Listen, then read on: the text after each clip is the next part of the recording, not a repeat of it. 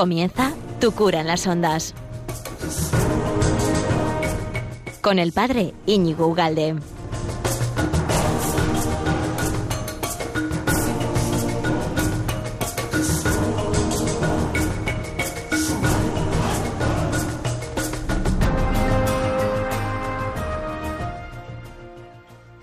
Bienvenido amigo de Radio María, bienvenido a este programa de Tu cura en las ondas quincenal. Estamos aquí a gustísimo eh, con este programa y que es, bueno, en este, con esta plataforma que es Radio María, con esta casa que es Radio María y que es el mes de Radio María y que estamos, ¿verdad?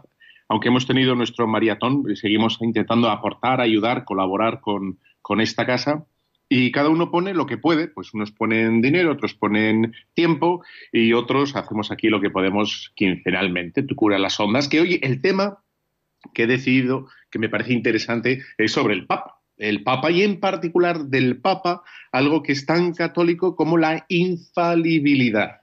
Y digo que es tan católico porque aún hoy por hoy, pues yo creo que está mal entendida, mal comprendida, y tenemos que entenderla en, en su sentido exacto, en sus términos exactos y precisos, que estamos diciendo eh, no cualquier cosa sobre el Papa, ¿no? De hecho, para que veas, cuando antes he, puesto en Facebook, en todas las plataformas, ¿no?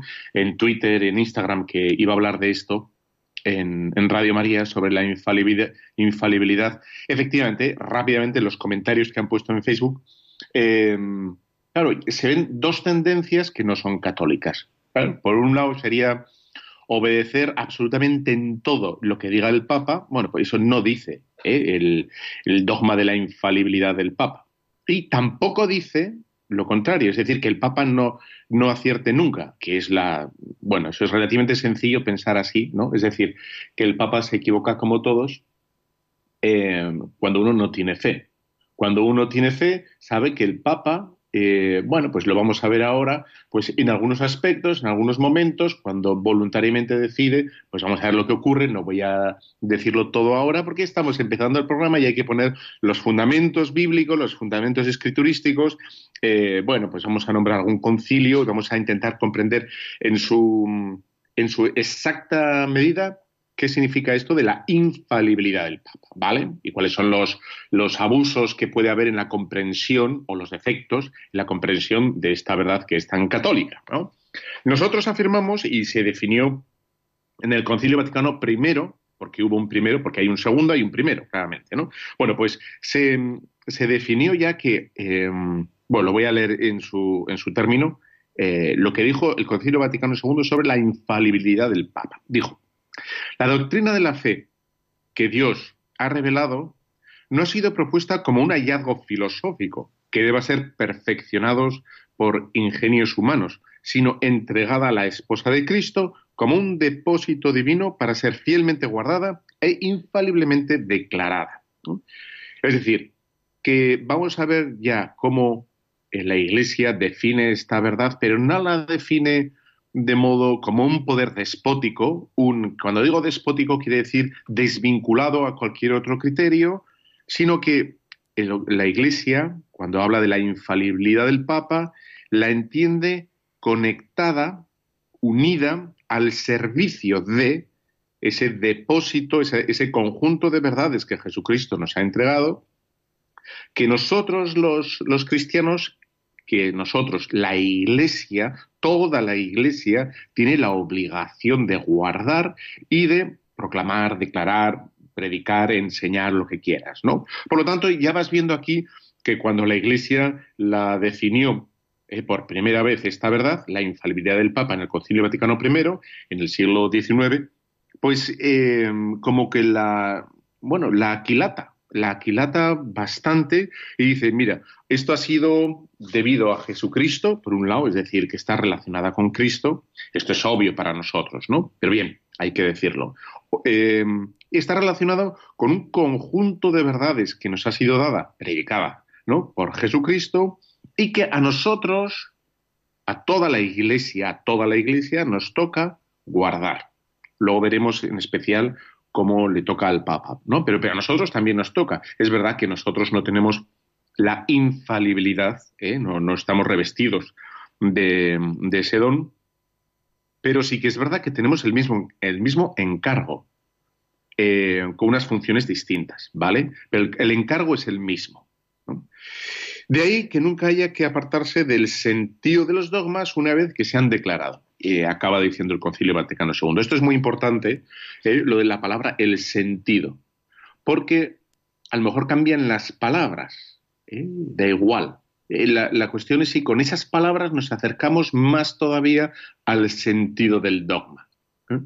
Si queremos entenderlo mejor, que es distinto a cambiarlo. Una cosa es eh, intentar expresar mejor esa verdad, ya sea el de la Asunción, la Inmaculada Concepción, la divinidad de Jesucristo, la presencia eucarística de Cristo. Bueno, eso tiene una serie de palabras, por ejemplo, la palabra técnica, ¿no? La transubstanciación. Eso es una palabra muy técnica que, bueno, se ha ido aquilatando con los siglos y, quiere decir una cosa muy precisa. Si consiguiéramos o consiguiésemos otra palabra que lo, lo explicara mejor, pues bueno, eh, podríamos utilizar otra palabra, ¿no? Que hable de ese cambio de sustancia de, pan al mismísimo cuerpo de Cristo. Pero todavía no lo hemos encontrado o si, está por ahí, estará en algún taller ahí, estará siendo tejida esa palabra eh, para darse... esto es mentira, no, quiero decir, me lo estoy inventando, pero bueno, la cuestión es, nosotros no nos ceñimos a las palabras, nosotros nos, nos ceñimos a la idea de fondo, ¿vale? Bueno, pues esto es importante. Por lo tanto, ves que aquí cuando estamos, empezamos a hablar ya poco a poco, ¿no? El tema de la, de la infalibilidad del Papa, salen como, como tres ideas. Uno, la Iglesia, la Iglesia mm, está ahí metida en, ese tema de la, de la infalibilidad y, también con el, el de la guarda, el de la guarda del, depósito. Es decir, que toda la Iglesia y por tanto el Papa también, y el Papa de un modo muy distinto al nuestro, pero ahí está toda la Iglesia, está enlazada, vinculada, conectada, relacionada al tema de la infalibilidad ¿eh? y el tema de la guarda de las verdades de Jesucristo. ¿no? Bueno, en, definitiva, cuando la Iglesia enseña algo, sea lo que sea, ¿eh? sea lo que sea, eh, lo entiende y, nos pide creer en ello en última, en última instancia porque creemos que eso está relacionado, vinculado con Cristo. ¿eh? Cuando la Iglesia habla de que hay que confesarse, cuando la Iglesia habla de que hay que comulgar al menos una vez al año, ¿no? en peligro de muerte, y si se ha, y si hay que confesar, perdón, eh, si se ha de comulgar en peligro de muerte, eh, bueno, pues ahí está una verdad vinculada a Jesucristo, ¿no? Cuando nos habla de la maternidad de la Virgen María, también es, nos la enseña porque está vinculada a Jesucristo, ¿no? Ahí tienes a tu madre. Cuando, cuando la, Iglesia nos enseña eh, la necesidad del bautismo para la salvación, es porque nos lo enseña Jesucristo así, ¿no? Entonces, cuando, cuando la Iglesia hace lo que hace, en definitiva es porque tiene esa conciencia profunda de que nada de, de lo que enseña es propiamente suyo, absolutamente nada, y, procede todo en última instancia de Jesucristo. Y de ahí viene, por un lado, la obligación de la Iglesia a predicar exactamente lo que Cristo nos enseñó y por otro lado la, bueno, la, obediencia que debemos a la Iglesia. No por, por, ser, digamos, fulanito de tal el Papa, no por ser fulanito de tal el obispo o el párroco, o el párroco no tiene en absoluto eh, la misma autoridad que el Papa. Pero bueno, si obedecemos, en definitiva es porque entendemos que detrás de esas eh, afirmaciones, eh, de esas enseñanzas, está, en último término, Jesucristo, que es el esposo con quien la esposa está desposado. Así de claro, ¿no? Podríamos decir esto, que con la infalibilidad, en definitiva, estamos convencidos de que la Iglesia es auténtica, es genuina, ¿eh? que no son enseñanzas humanas todo lo que se nos enseña, sino que, en último término, en la Iglesia late, permanece, ¿eh? subsiste eh, las verdades de Jesucristo. Ahí está. Dice en Mateo 28, 18, por ejemplo, ¿no? Dice Jesús, se acercó a ellos y les dijo, me ha sido dado todo poder en el cielo y en la tierra y pues y hace discípulos de todas las gentes, bautizándolos en el nombre del Padre, del Hijo y del Espíritu Santo. Aquí, como veis, como ves, hay un mandato de Jesucristo, un mandato a los apóstoles ¿eh? para, que, para que enseñen y para que bauticen. Hay un encargo que ha sido, y esto que es tan obvio y que lo hemos oído tantas veces, ¿verdad? Claro, este encargo no es solo para ti, para mí ahora, o, o dentro de, tres días, sino que es para que eso se transmita, se mantenga a lo largo de toda la historia. Y llevamos 20 pues, siglos, ¿no?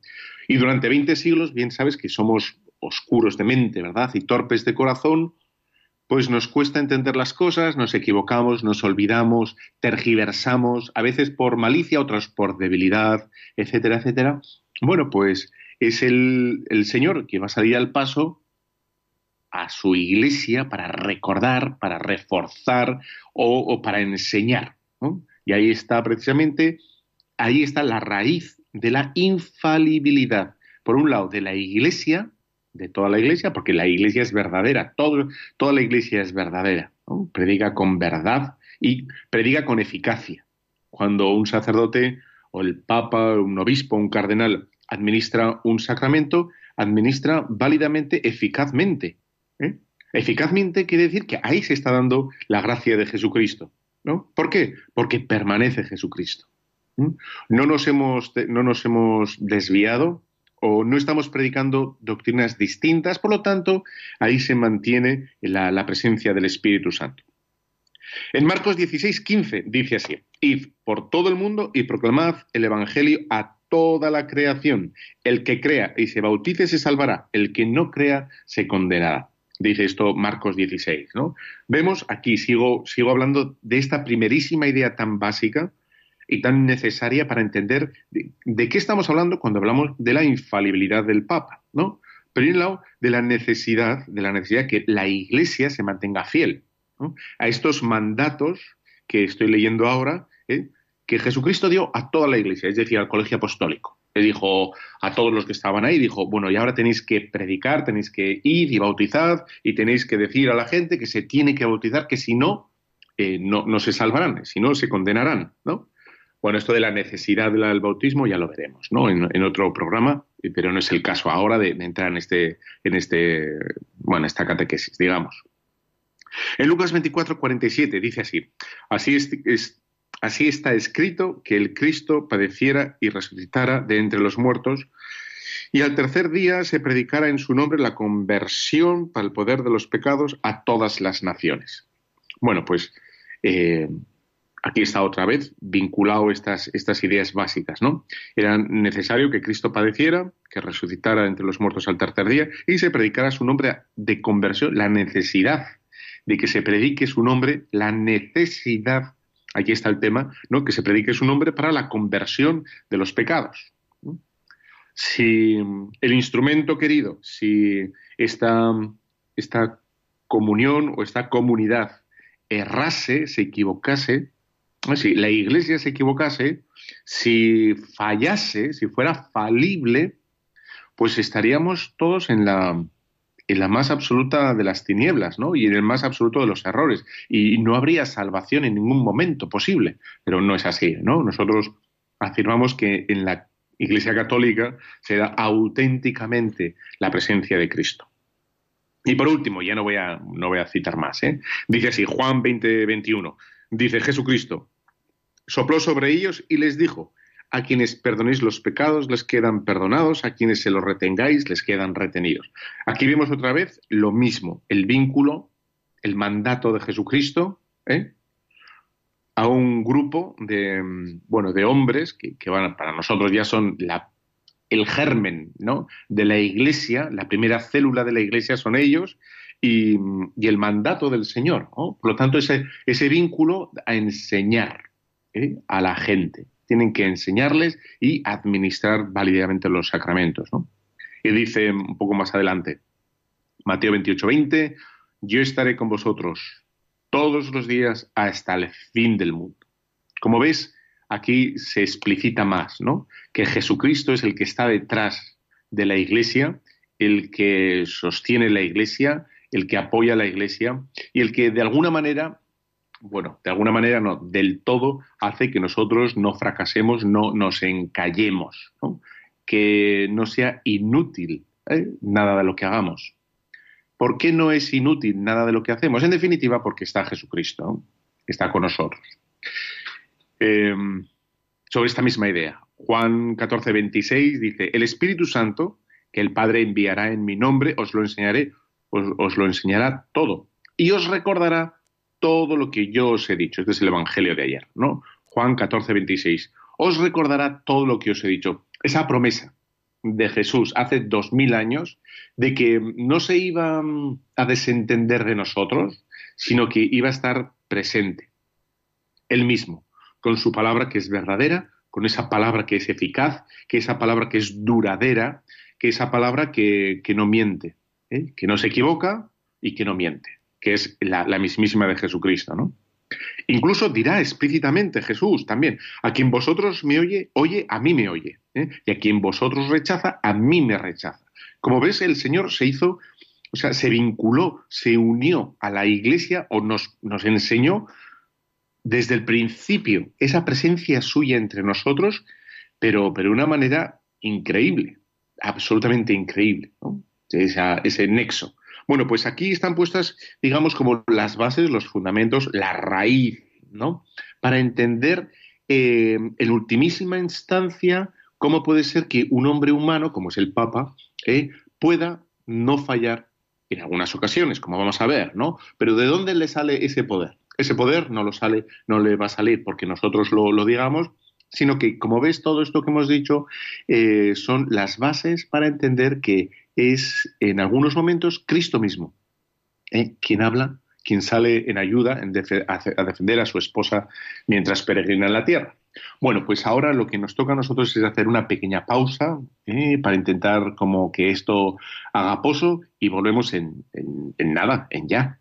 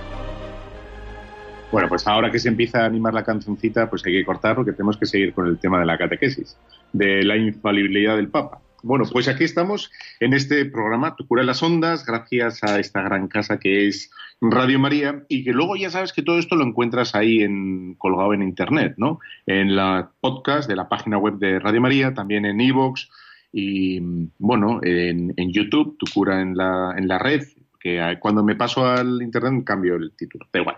Bueno, y estamos hablando del tema del Papa, ¿no? ¿Cómo, cómo, ¿Por qué hay que obedecer? ¿Hasta dónde? ¿Cuál es el sentido? ¿Y de dónde nace esa, ese, ese poder del Papa, de la infalibilidad del Papa? que no significa que hay que obedecer siempre en todo, porque el Papa no se equivoque nunca, ¿eh? ni tampoco significa que el Papa sea uno más, ¿eh? y que hayamos que le obedezcamos porque, como es el, vamos a decir así, el, como el presidente del gobierno, que bueno, es en definitiva el que dictamina, el que, bueno, pues eh, tenemos que obedecerle, sino vemos algo más, ¿no? Vemos una presencia, la presencia de Jesucristo, que, que asiste o he dicho asusta, no, casi, pero no. Asiste a su iglesia y la defiende. Y una de las formas que tiene el, Señor de defender a su iglesia es de, bueno, salir al paso de los errores. ¿Eh? Los errores, los abusos doctrinales, sean por exceso o por defecto. ¿eh? Imagínate que, durante tiempo y tiempo y tiempo no se predique sobre ciertas verdades. Por ejemplo, las, verdades eternas, que ahora en este momento en el que estamos hay una, bueno, una ausencia de esta predicación sobre la, la existencia del infierno, la necesidad de, rezar por las almas del purgatorio, que existen de verdad, y, es una injusticia enorme que, que, no digamos que hay que rezar por ellas, ¿no? Porque si, bueno, no voy a entrar en ese tema, ¿no? Bueno, sería un, un defecto eh, que eh, podemos caer como humanos bueno, por vergüenza, por timidez, ¿por qué no nos tachen de, una cosa? ¿Por qué no nos tilden de otra? Eh, bueno, pues modificar nuestra predicación, nuestras verdades al uso o a la aceptación dominante, ¿no? Bueno, pues eso no significa que, lo que se deje de predicar sea mentira, ¿no? Quiere decir que eh, el Señor tiene que venir ¿eh? a defender a su iglesia y recordar las verdades eternas, las verdades que siempre se han se han predicado. Por ejemplo, aquí el tema de la, de la, el tema de la moral conyugal, ¿no? El tema de la apertura a los hijos, de, de bueno, ser, bueno, tener los hijos que Dios quiera, ¿no? Y solo en condiciones límite, eh, pues es cuando el matrimonio puede efectivamente plantearse el, bueno, pues la paternidad responsable, porque tiene que haber circunstancias objetivas graves, etcétera, ¿no? Bueno, esto hay que recordarlo aquí. Pero si tú te vas a África, por ejemplo, lo que hay que recordar no es eso, donde la paternidad se vive con gran facilidad y no hay, no hay gran problema. Sí, sí, así es, ¿no? Lo que sí hay que, recordar en África son otras cosas que aquí pues están muy, muy asumidas, como por ejemplo la, monogamia. Allí el tema de la poligamia, eh, es decir, tener varias, varias, digamos, legítimas, ¿eh? no escondidas por ahí, bueno, pues, pues es más difícil, bueno, y culturalmente, pues hay que hacer más hincapié en eso que sería, por ejemplo, un error, ¿eh? algo que no es querido por Jesucristo. Bueno, por lo tanto, ves que, que la Iglesia tiene ese, ese deber de salir al, paso de los errores, por, por exceso y por defecto, ¿no? Porque en definitiva lo que tiene que hacer la Iglesia es lo mismo, lo mismo que hizo Cristo, que es predicar ¿no? y administrar los sacramentos, ¿no? Eh, porque los sacramentos es Él. Eh, no, no, no, tiene que hacer mucho más la Iglesia, ¿no? Tal cual. Bueno, pues el Señor hemos visto que envía a predicar a sus discípulos, envía a recordar las grandes verdades, eh, las nuevas verdades, el Nuevo Testamento a todos, y que en definitiva es lo que tiene que hacer la Iglesia, es la, evangelización, ¿no? Y que podemos decir, hemos dicho, en negativo, ¿no? que, ¿de qué nos sirve una Iglesia que pueda fallar, que pueda equivocarse? No, nos sirve para nada. ¿eh?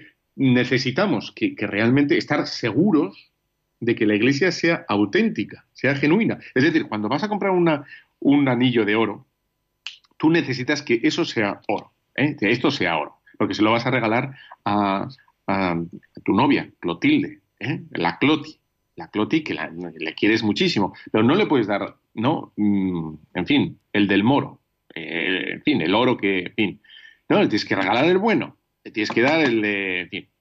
Y para eso te aseguras, te, preguntas, eh, en fin, contrastas, vas a un sitio de confianza y cuando ya tienes todas las garantías, uno se compra ahí el, anillo, la sortija, la gargantilla o yo qué sé qué, ¿no? Bueno, claro, con, con, todas, digamos, las, las iglesias entre, en minúscula que hay, uno tiene que estar cierto, ¿no? necesita estar cierto de que una de ellas es la verdadera.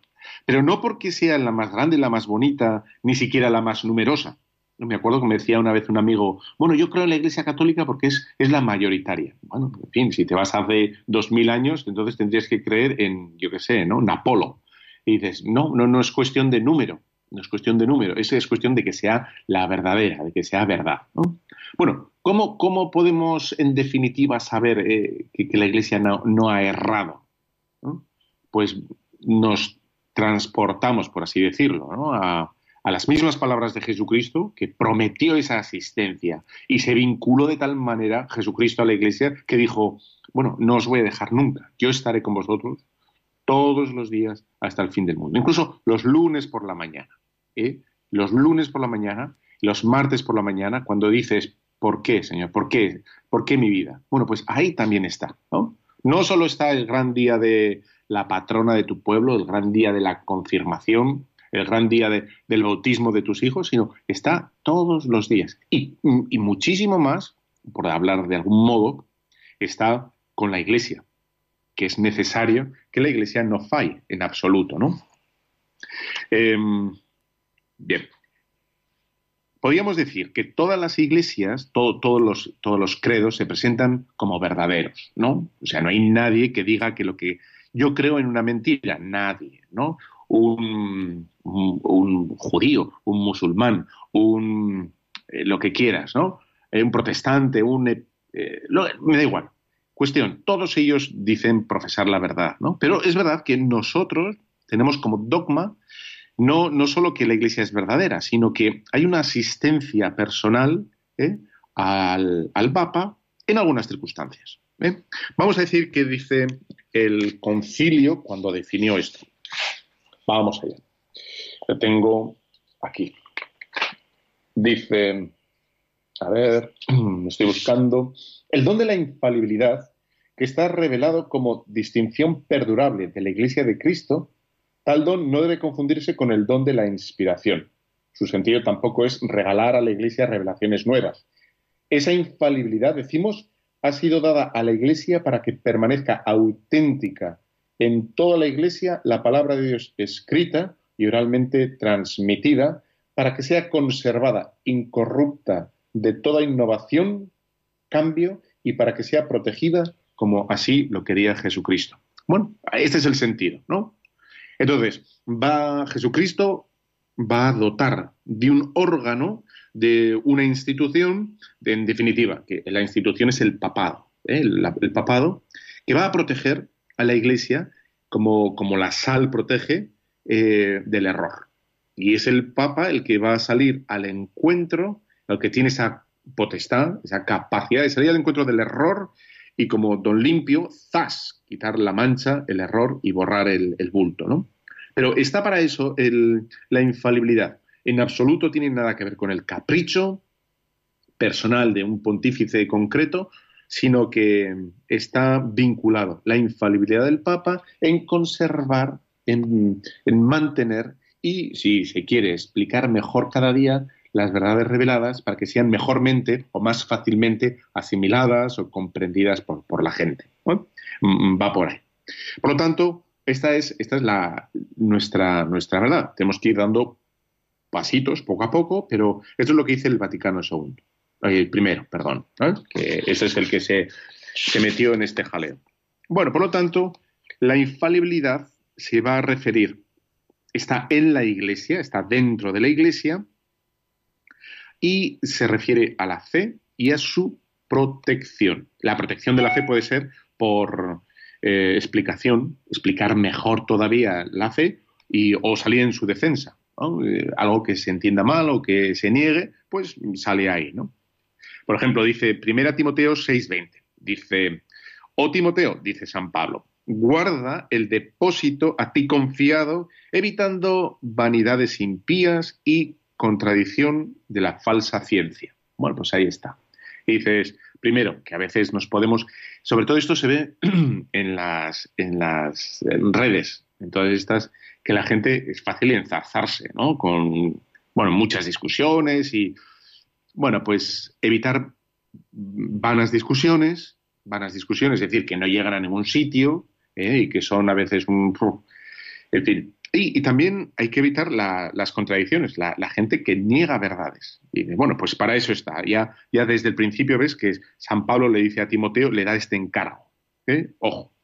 Y dice en, en 2 Timoteo 1.13, dice, em, retén la forma de los sanos discursos que de mí oíste y guarda el buen depósito por virtud del Espíritu Santo. Aquí vemos otra vez la misma, el mismo encargo, que, en definitiva va a ser, mm, eh, el inicio eh, de lo que nosotros ahora entendemos correctamente como eh, infalibilidad. La infalibilidad se refiere a esto, en definitiva, no, nada más.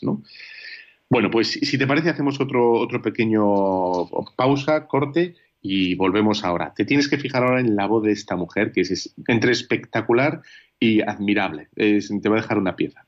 Turandot por Aretha Franklin.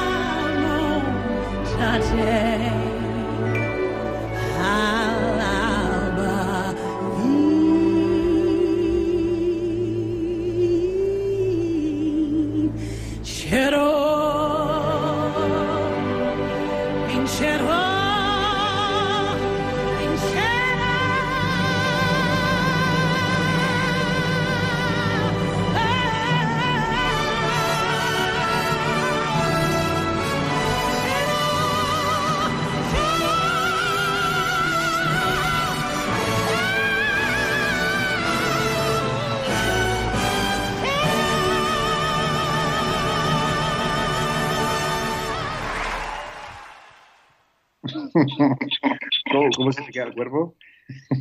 bueno, pues esta es la Esta es Aretha Franklin, que es una maravilla. Bueno, pues seguimos aquí, estamos en Radio María, tu cura en las ondas, hablando de la infalibilidad y llevamos un buen rato que a lo mejor te parece baladí este rato, pero es muy importante fundamentar el motivo o, de, dónde nace eh, la infalibilidad pontificia y entenderla en su sentido más exacto. ¿Eh? para no cometer ninguno de los errores por exceso o por defecto, que puede ser que hay que obedecer al Papa en todo lo que diga, todo lo que haga, eso no es verdad, eh, que el Papa, eh, bueno, pues todo lo que dice sería, digamos, opinable, pues eso sería otro error, ¿no? O pensar que hay gente que piensa que es que la, infalibilidad del Papa es porque él es impecable, porque no peca nunca, y dices, y, tampoco es por eso. El Papa puede ser un perfecto pecador, podría ser un perfecto pecador, y aún así eh, el Señor estaría reservado para él, para el Papa, fuera quien fuese, eh, bueno, la infalibilidad. No, no, no tiene nada que ver con la santidad de vida, nada. ¿eh? Y bueno, en absoluto, nada de nada. Bueno, pues eh, estamos entonces hablando de cómo ese encargo de Jesucristo a predicar a administrar los, sacramentos y cómo ya San Pablo incluso eh, exhortaba, en, este, en particular a Timoteo y a todos, a, guardar la sana doctrina, a bueno, hacer las cosas tal y como Jesucristo eh, lo hizo, perdón, y, ser testigos de lo que hizo Jesucristo. De aquí nace todo, ¿no? Y la necesidad de, tener esa certeza, esa convicción de que lo que estamos haciendo ahora no ha sido manipulado, tergiversado en ningún momento de la historia, no porque nosotros seamos mejores que nadie en absoluto, porque no lo somos, lo vemos por desgracia y pedimos perdón y, rectificamos, ¿no? Y desagraviamos por todo lo que vemos en los medios. Y bueno, y otras cosas que nos salen que son buenísimas, ¿eh? Porque ya está bien también. O sea, hay, hay muchísima gente buenísima que no sale en ningún medio de comunicación y está haciendo un bien gigantesco. ¿eh? Y, y, son hermanos tuyos y son iglesia y te tienes que sentir bien orgulloso de todo lo que hacen, ¿no? Misioneros que están dando su vida, están dando el callo por, por, Jesucristo y que son tan iglesia como, como tú y como yo, bueno, que no salimos a los medios, pero da igual, ¿no? Bueno, pues entonces ves que la infalibilidad está relacionada con el, ese ejercicio que tiene la iglesia, ese mandato de la iglesia de enseñar, enseñar, claro, la verdad de Jesucristo, ¿no? Y por tanto, una cosa, estoy poniendo las gafas, em, en definitiva es distinguir eh, cuando uno enseña lo falso de lo verdadero. No mezclar, no mezclar. Quizá lo peor que nos puede pasar es mezclar la verdad con la mentira, la mentira, las medios verdades, las medios mentiras, etc. Bueno, pues por último, ya eh, recurriendo a, las, a, las, escrituras, vemos que el mandato este de enseñar en Pedro va a coger una densidad especial, tan especial que va a ser una densidad distinta. Y es Jesús mismo, son palabras de Jesucristo, Mateo 16, 18, quien, quien dice, tú eres Pedro, ¿eh? y no se lo está diciendo al resto del colegio apostólico, se lo está diciendo solo a Pedro. Tú eres Pedro, y sobre esta piedra edificaré mi iglesia. Otra vez, aquí ya no el vínculo que aparece entre Jesucristo y la iglesia no es solo el vínculo de ese mandato genérico o universal de, predicar y administrar los, los sacramentos, ¿eh? perdón, sino mm, en, edificar la iglesia. Y recae sobre Pedro, sobre ese pescador de Galilea en particular. Y aquí ya empieza, digamos, la. Bueno, pues supongo que Pedro diría, un, tragaría ahí gordo saliva y digo, ¿qué, qué, me está pasando aquí? ¿no? Incluso dirá en otro lugar, Lucas 22, 32, Jesucristo dice, yo he rogado por ti a fin de que no desfallezca tu fe.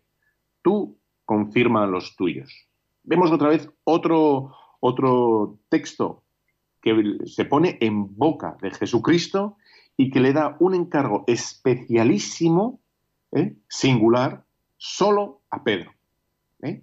Y aunque nosotros tenemos también ese encargo de predicar, de, hablar de Jesucristo, en, San Pedro tiene esta, singularidad, esta, esta nota específica, distinta, absoluta, ¿no? Y de ahí, ¿no? Va a salir, entre otras, y voy a citar solo uno y no te voy a aburrir porque, porque hay que escuchar más música. Y luego al final hay que, a una pregunta si quieres, pues puedes hacer, ¿eh? eh pero al final. Eh, de momento, dice el concilio de León, ¿no? Dice que fue un lío. No, no fue un lío, fue en Lyon, en Lyon, ¿eh? que es Francia, que no es inglés, que no es el concilio del León. Podría ser también, pero no, es Lion en inglés. Eso es el lío, el Lyon de la ciudad, ¿no? Bueno, concilio de Lyon. Esto es lo que acaba de hacer es un lío. Pero este es el concilio de Lyon. Vale, es malo todo. Ya lo sé que es malo todo. El chiste y todo, da igual. Así me atiendes un poco más. Eh, dice, la Santa Iglesia posee el sumo y pleno primado sobre toda la Iglesia que ella misma reconoce haber recibido de Jesucristo. Es como como una toma de conciencia de la Iglesia, es cuando la Iglesia se da cuenta de sí misma y ha recibido. Claro, cuando San Pedro escucha esto de tú eres Pedro y sobre esta piedra edificaré mi iglesia y luego yo he rogado por ti a fin de que no desfallezca tu fe, tú confirma los tuyos. Claro, esto del primado, del primado, claro, no lo tenía Pedro, digamos, explicitado y como desgranado y en fin, como lo tenemos ahora. pero en germen sí que recibe esa autoritas, esa potestas también de Jesús y se va a empezar a desarrollar desde el principio. ¿eh? Y por tanto, lo que va a hacer la Iglesia durante los siglos va a ser caer en cuenta, darse en cuenta de esta maravilla que es el, bueno, no solo el primado de Pedro, sino lo que conlleva el primado de Pedro, que es que en algunas circunstancias, cuando tiene que salir al paso ¿no? de la defensa de la fe, para una mejor extensión o comprensión, pues el Papa tiene esa facultad de la infalibilidad, que, insisto, no significa que el Papa no se, equivoque nunca, en absoluto, no significa eso, sino que tampoco es que sea perfecto, sino que en algunas circunstancias él, con esa plena voluntad, puede perfectamente eh, discernir cuál es la verdadera, la verdadera doctrina de la falsa, ¿no? Entonces, Aquí eh, vamos un poco en harina, entramos ya, hemos puesto los fundamentos, hemos dado, bueno, pues grandes pasos, y ahora tenemos que entrar, es cuándo, cuándo habla el Papa, cuándo es infalible, ¿no? Y de, bueno, dice el concilio, primero, solo cuando habla como Papa, ¿eh? Y decir, bueno, el Papa nunca deja de ser Papa, ¿no? Pues efectivamente nunca deja de ser Papa, pero eh, cuando quiere hablar como papa en el sentido de, desde este punto de vista que acabamos de ver. No como cristiano, él es un creyente también, ¿no? Y bueno, él, sin embargo, mm, cuando quiere salir al paso de un error doctrinal o de una explicación eh, magisterial, pues es cuando utiliza esa autoridad magisterial, esa autoridad de la infalibilidad y, y ya está. En fin, eh, cuando quiere explicar algo en concreto, ¿no? Y para que sea infalible, tiene que tener esa intención. ¿eh? Del mismo modo que el sacerdote, cualquier sacerdote, ¿no? Para consagrar el pan, tiene que, tiene que tener intención, tiene que querer hacerlo. Si no quiere, aunque diga las palabras, ¿eh? ahí no hay consagración. Del mismo modo que los novios, cuando los novios están en el altar, Imagínate, es un imaginar, ¿eh? que uno de los, de los dos no quiere, ¿eh? por lo que sea no quiere, pero dice las palabras. Bueno, como la intención no existía, ahí tampoco hay matrimonio. ¿eh? En este caso se, se mantiene estas mismas enseñanzas. Es, necesitas que el, el, ministro, en particular ahora el Papa, quiera, quiera hablar desde la infalibilidad. Por lo tanto, el Papa cuando habla en una predicación, estas las homilías que tenemos del Papa Francisco ahora, ¿no? Pues no, no son, no son magisterio infalible, en absoluto. ¿eh? O cuando habla en, los sermones, o a lo mejor en una audiencia particular, o, cuando habla con, van los obispos de, imagínate, de Francia, España, y se reúnen con él y hablan de mil cosas y, les da pautas, etcétera, ahí no sería infalible el Papa aunque le diga unas, pautas, ¿no? Y digan ustedes, obispos de España, obispos de América, tendrían que hacer, ¿no? Bueno, eso dicho así sobre el tema de la infalibilidad. Que claro, aquí rápidamente sucede el tema, ¿no? Y vas a decir, entonces, ¿qué pasa? ¿Que no hay que obedecerle solo o solo hay que obedecer cuando hables cátedra? No, eso es un... nadie ha dicho eso. He dicho que de momento es infalible solo cuando habla como papa y quiere voluntariamente utilizar esa facultad ¿no? de, la, infalibilidad. Por lo demás, en todo el resto de situaciones que, tiene un papa, pues no sería infalible. Pero no significa que no haya que atenderle ¿eh? y, que haya que prestar una atención. ¿eh? Haya que dedicarle un, bueno, pues una atención respetuosa por ser precisamente quien es, ¿eh? el Papa, que hay que hacerlo de otro modo distinto al obispo, de otro modo muy distinto al párroco y de otro modo a un amigo. Son atenciones que hay que hacer por educación, por cortesía, pero al Papa no se le, no se le presta atención por una educación, digamos, humana, ¿no? Formal. Y bueno, está hablando el Papa, ha dicho esto, pues venga, eh, bueno, no es, no es infalible, pero venga, vamos a ver qué No, no, no, no es educación de cortesía, sino es, eh, esa escucha que nace de la fe. Bueno, es el Santo Padre, ¿no? Y se supone que, que hay en, la sede petrina, eh, bueno, la densidad, eh, el Señor Jesucristo hemos visto que se ha comprometido con la sede petrina de un modo distinto a que se ha comprometido con cualquiera de nosotros, ¿no? Se ha comprometido muchísimo más. Por tanto, la, la escucha que le debemos al Papa es no solo respetuosa, sino que nace de la fe, nace de ahí, ¿no? De decir, bueno, ojo que está hablando el Papa, ¿no? Bien. Em, el Papa lo que no puede hacer, o lo que no podemos hacer nosotros con el Papa es, bueno, como no es escátedra, no le hago ni caso. ¿eh? La disyuntiva es entre, entre solo le hago caso si es excátedra o si no habla escátedra no le hago ni caso, eh, sería una disyuntiva falsa. Hay que, es un punto medio, decir, bueno, ha hablado, yo lo escucho y bueno, ya se ve por dónde va el Papa Juan Pablo II, dónde va Benedicto XVI y ahora el Papa Francisco. Bueno, cada uno iba por, mm, digamos, derroteros distintos y, bueno, ilegítimos, por otro lado, y nosotros les, prestamos la, atención de la fe. Hacemos una pequeña pausa, ¿verdad? Ponemos otro, otra pieza que te pongo buenísimas, lo sé que te gustan, lo sé, lo sé, y, volvemos en nada para pasar mm, a las llamadas. Venga.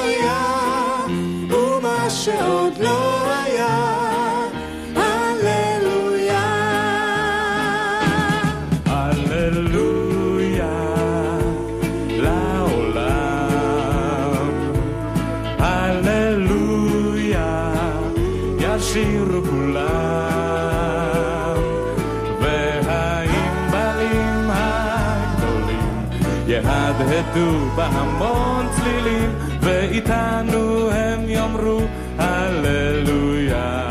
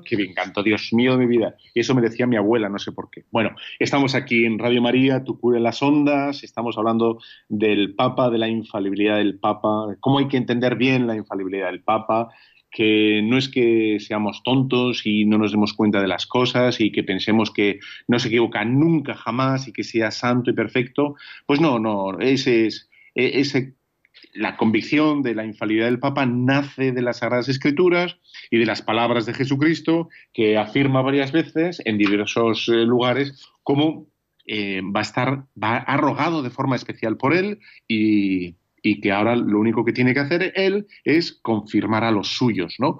Y ese encargo de Jesucristo no va a quedar sin ayuda por parte de Jesucristo. El encargo de Jesucristo de confirmar a los suyos en la fe va a ser respaldada con una asistencia especial, ¿eh? especial en particulares eh, ocasiones, para que efectivamente pueda ejercer ese encargo de Jesucristo, porque Jesucristo no es injusto, ¿eh? no nos da un encargo y se olvida de nosotros, sino nos da el encargo, la gracia necesaria y la fuerza necesaria para cumplirlo. Al Papa exactamente igual, ¿no?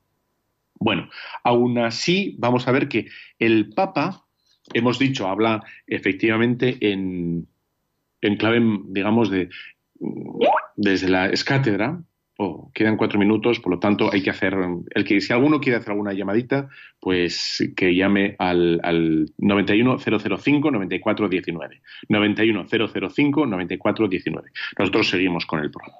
Bueno, el Papa habla es cátedra y para eso utiliza una fórmula especial de, bueno, de, hablar de escátedra, tiene una forma de definir las verdades desde esta, desde esta verdad. Pero también es verdad que el, Papa se relaciona con nosotros de, otras muchas maneras, como puede ser desde las encíclicas, eh, desde las constituciones apostólicas, exhortaciones apostólicas, desde las cartas, las bulas o los motus propios. Todos ellos son, son modos de, de comunicarse el Papa con rangos distintos, digamos, de compromiso de compromiso eh, de infalibilidad. ¿eh? Las eh, cartas encíclicas no, vamos a decir que, puedan fallar. Bueno, pues las encíclicas en principio se escuchan y casi todo el mundo piensa que, son, bueno, pues hay que prestarles la atención necesaria por venir del Papa. esa es la, sería la encíclica. ¿no? Loli, de Málaga, muy buenas. Hola, mira, eh, dos, dos cosillas que quería preguntar, a ver si puede ser. Primero, ¿cuándo habla el Papa es cátedra? ¿Cuando dice un dogma? ¿O hay alguna historia o algo de que ha hablado es cátedra que no haya sido un dogma? Eso es porque cuando dice un dogma yo creo que hablará es cátedra. Sí, sí. Cuando el último, el último eh, digamos, eh, una postura o definición dogmática o escátedra ha sido con la asunción de la Virgen María. No ha habido más, ¿vale? Esa ha sido la última y, le ha querido dar ese, ese, bueno, le ha querido revestir de ese, esa gravedad, eh, digamos, magisterial. Entonces, em, los demás, los demás. Si fuera del dogma, el Papa ha dicho algo es cátedra, que se tenga constancia. No. Fuera de los dogmas. No. Con, con, las fórmula, con la fórmula dogmática no lo ha dicho. ha dicho. ¿eh? En ningún caso. Entonces, lo único que ha habido son opiniones o, digamos, afirmaciones eh, doctrinales que el Papa ha querido dar más o menor énfasis, mayor o menor importancia, pero definiciones dogmáticas solo ha habido esta eh, de la Asunción de la Virgen María. De la Asunción. Mira, y la otra pregunta, que lo mismo es una pregunta que no estáis de acuerdo con ella, pero bueno, que a mí me ronda muchas veces por la cabeza. Que yo cuando comentáis, tú eres Pedro y sobre esta piedra edificaré mi iglesia, yo creo que la palabra iglesia no la dijo Jesús, porque no existía en aquel idioma y que yo creo que él Jesús lo que dijo nos enseñó la manera de vivir entregado a los demás y, con amor y, y, dando testimonio de vida. Y yo creo que la palabra iglesia eso es griego creo y entonces en aquel tiempo ni Jesús sabía griego ni los apóstoles tampoco es una duda, que lo mismo está equivocado. No, no, no, tienes razón y así es. Lo más probable es que Jesús, Jesús no, no explicara o no dijera esa palabra. Pero también es verdad que los evangelios nosotros no los tenemos que entender como, una especie de, notario, ¿no? Sino que en, definitiva los, evangelios son eh, recoger una catequesis de, bueno, de un apóstol o de un discípulo de un apóstol. ¿eh? Entonces, al recoger directamente esas catequesis de un apóstol, entendemos que aunque cambien las palabras, ¿eh? pues da exactamente igual las palabras, porque la idea sigue siendo que efectivamente la responsabilidad de Pedro es sobre los creyentes, llámale en ese caso eh, pueblo, eh, e iglesia o utilice la palabra que quieras, ¿no? Bueno, pues tic-tac, tic-tac, nos tenemos que ir. ha sido un placer, nos vemos dentro de 15 días y todo esto, ya sabes, lo puedes ver en la red, en iVoox o en YouTube o lo que fuera, o en la página web de Radio María. Hasta dentro de 15 días. Te dejo con la bendición de Dios Todopoderoso, Padre, Hijo, Espíritu Santo, descienda sobre vosotros. Un fuerte abrazo.